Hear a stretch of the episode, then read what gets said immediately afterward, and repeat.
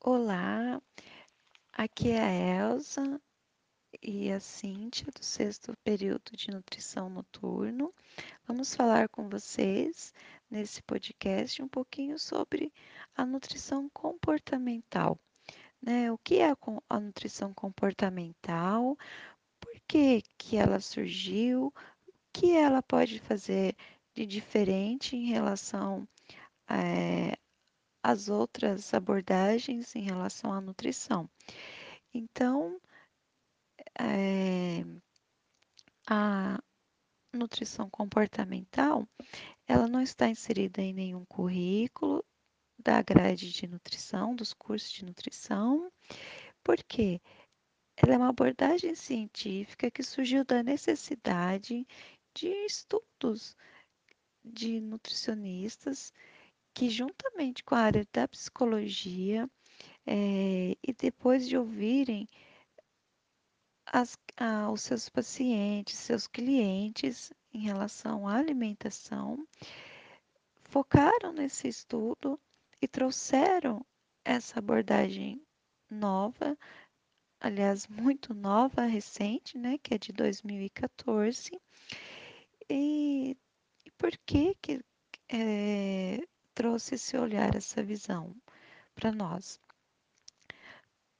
para que a gente possa falar da alimentação e com um olhar diferente é, para o que comemos e a relação é, desse o que comemos ser tão ou mais importante do que o que comemos. A partir desse pilar, da nutrição comportamental, tornou-se possível que todos os profissionais nutricionistas, independente da área de, ou da forma que atua, é, poder utilizar e adaptar as técnicas e modelos fundamentados. Por quê? Quando a gente pensa em comportamento, logo a gente já remete à parte psicológica Sim, tem tudo a ver, sim. E aí, por que não, né? Juntarmos a parte do comportamento com a parte da nutrição em busca de uma melhor é, saúde para quem a gente for atender. E seguindo, né, é, com esse olhar, a premissa da nutrição comportamental ela é inclusiva e traz consigo é, uma relação de como trabalhar a mudança de comportamento alimentar, uma vez que ela está intimamente ligada ao que as pessoas fazem, sentem e acreditam sobre a comida. Apesar de ser ainda muito jovem, essa abordagem veio com força total fazendo a diferença na vida daqueles que já tiveram ou têm o contato com ela, pois ela tem uma comunicação de forma ética e positiva que uniu e vem unindo vários setores, e esses setores têm um papel fundamental e direto, dentre eles a mídia que, que levam né, o indivíduo à mudança de comportamento. Ora, visto que o que estamos fazendo hoje, né? Nossa vida também está atrelado ao mundo digital, à, à mídia, né? Desde muito pequenos temos muito acesso ao que a propaganda traz para nós e como nós vamos é, receber essa propaganda e como nós vamos usufruir ou aderir a essa propaganda. Então, a união da mídia e dos profissionais da saúde com essa, com essa visão, com esse olhar né, para uma vida melhor do, para uma, uma pessoa mais saudável, não só em relação ao seu corpo, mas também à mente, né? É, torna-se capaz de mudar o comportamento do indivíduo na questão do consumo do alimento, desde que leva em conta o que se come, mas também como se come. Por que, que eu como isso? Né? É, o, quando eu como, o que eu lembro? Que me traz a memória? Quais são os sentimentos envolvidos no ato de comer? Uma vez que vivemos né, é, numa cultura, principalmente aqui no Brasil, que qualquer coisa ou situação remete a nós o ato de se alimentar, de comer com alguém querido, um, comemorar algo sempre está relacionado a um alimento ou o próprio alimento quando se come e o porquê né, está, está comendo.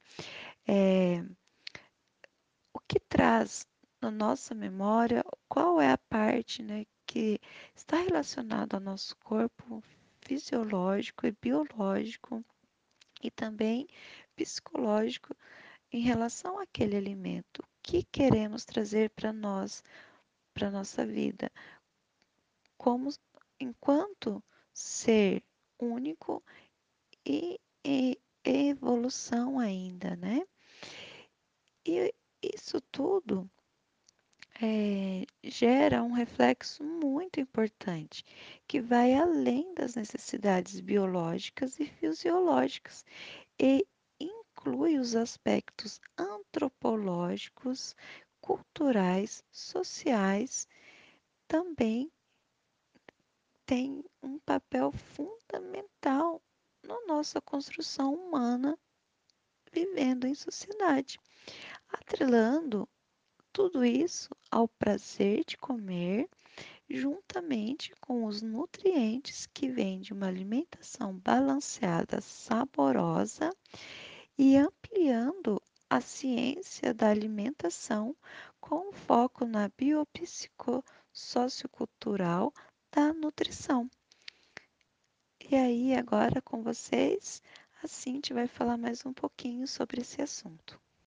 Olá pessoal, meu nome é Cíntia e eu vim dar continuidade aqui no tema que a Elza trouxe pra gente hoje. Como vocês puderam ouvir, a nutrição comportamental é um método muito bacana, é um diferencial mesmo no ramo da nutrição. E eu queria falar um pouquinho como que ela funciona mesmo assim, de fato. Bom, o mantra da nutrição comportamental é comer de tudo, mas não tudo. A ideia do profissional que adota esse método é tentar restringir o menos possível, né? Como eu disse, comer de tudo, mas não tudo.